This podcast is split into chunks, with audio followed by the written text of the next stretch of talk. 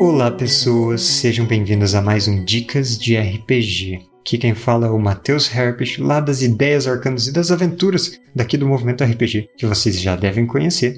E a minha dica de RPG de hoje não é sobre um sistema específico, é sobre muitos sistemas. Especificamente, como vários sistemas de RPG diferentes tratam a questão de defesas.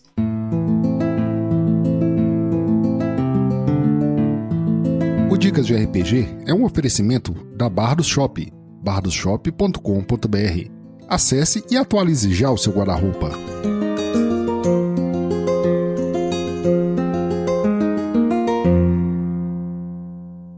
As defesas são um conceito muito importante para qualquer jogo que traga combates, principalmente como o foco das jogadas. Então, desde o Dungeons and Dragons e Tormenta, até alguns jogos mais obscuros e estranhos, tipo Ultraviolet Grasslands, todos esses vão trazer alguma possibilidade de embate. E nesses embates é importante saber se você acerta seu alvo ou se você consegue esquivar de um ataque que vai na sua direção. E há muitas maneiras de se trabalhar isso em um sistema de RPG, maneiras que servem para propósitos diferentes. Eu quero trazer isso aqui para você que quer criar o seu próprio sistema de RPG, ou que quer alterar as regras de um RPG que já conhece, ou que simplesmente quer conhecer novos sistemas de RPG, possa abrir seus horizontes. Então vamos lá.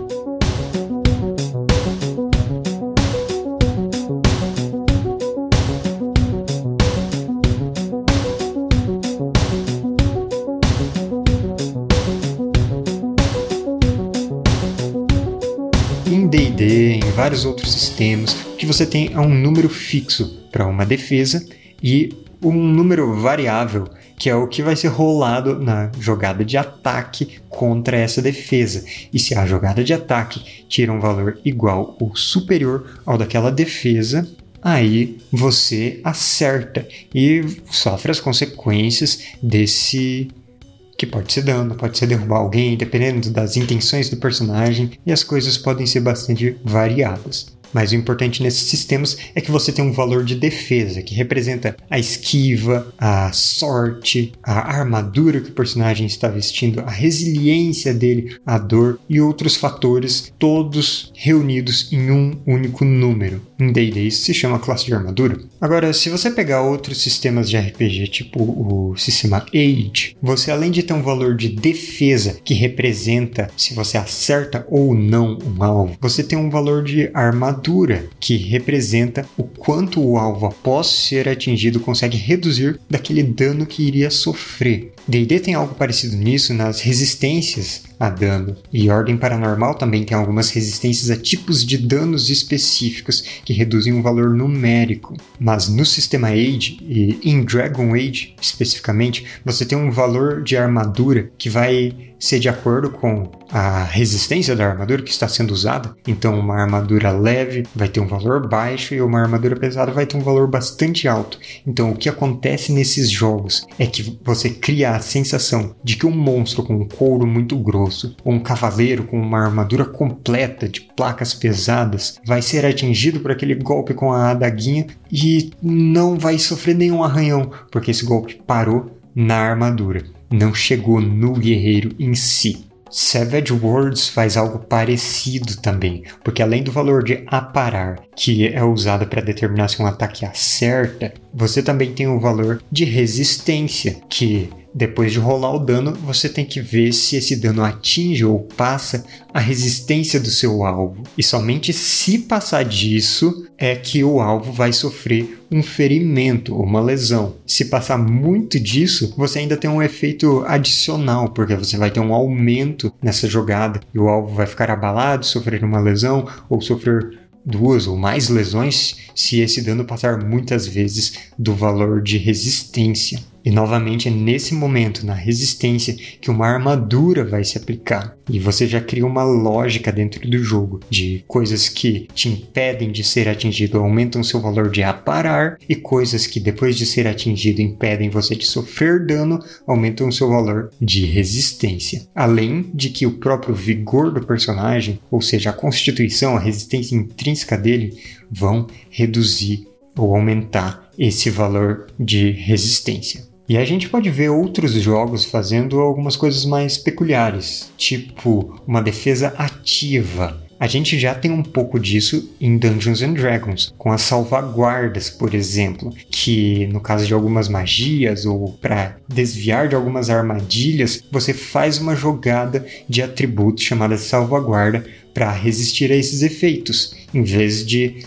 a armadilha rolar um dado e comparar com a sua classe de armadura. Mas em The Dark Eye, a jogada básica de defesa tem que ser feita toda vez que alguém tenta atacar o outro. Então, se um ogro com um pedaço de pau gigante chegar para bater em você, ele vai rolar a sua jogada de ataque e você vai ter que rolar a sua jogada de defesa. E os críticos e falhas críticas interagem de maneira bem peculiar, dependendo do que cada lado desse confronto tirar. Tanto o ataque quanto a defesa podem ter sucessos e falhas críticas, já que você está colocando jogadas de dados para ambos.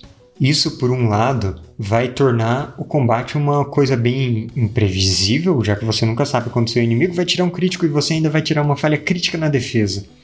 Mas, por outro lado, acrescenta mais jogadas de dado a cada rodada, a cada ação que você vai fazer, e por isso você pode acabar demorando um pouco mais nessas jogadas. O que é justamente a pegada de algumas pessoas e para outras não é tão interessante. Agora, se você pega alguns sistemas PBTA, Powered by the Apocalypse, você vai ter muitas possibilidades diferentes do que a gente já falou aqui. Então, em vez de ter jogadas de ataque, você vai ter as ações, os movimentos das personagens que vão ter consequências, e essas consequências podem representar um dano que ela sofre. Então, em vez de você fazer ataque, defesa, ataque, defesa, como é normal nesses outros sistemas que nós já dissemos, nos Powered by the Apocalypse, o que você tem é o jogador a sua jogada. Talvez ele tenha um sucesso total em que ele não sofre consequências ruins se ele tirar um número muito alto. E naquele combate, esse sucesso total representa ele acertando com tudo aquele ataque que ele estava tentando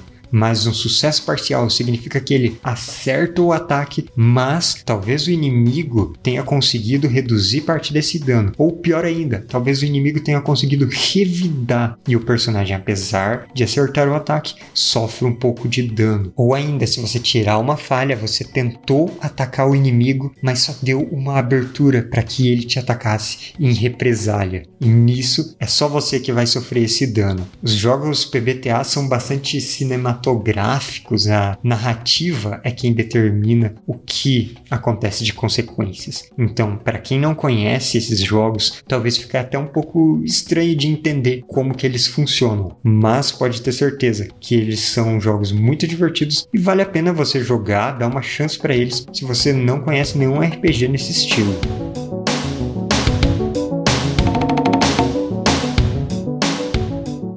Essa era a minha dica de hoje. Eu vou ficando por aqui, espero que ela tenha sido de ajuda. Peço para vocês conferirem as ideias arcanas lá no YouTube para conhecerem mais dicas como essas. E agora eu passo o dado para o próximo mestre.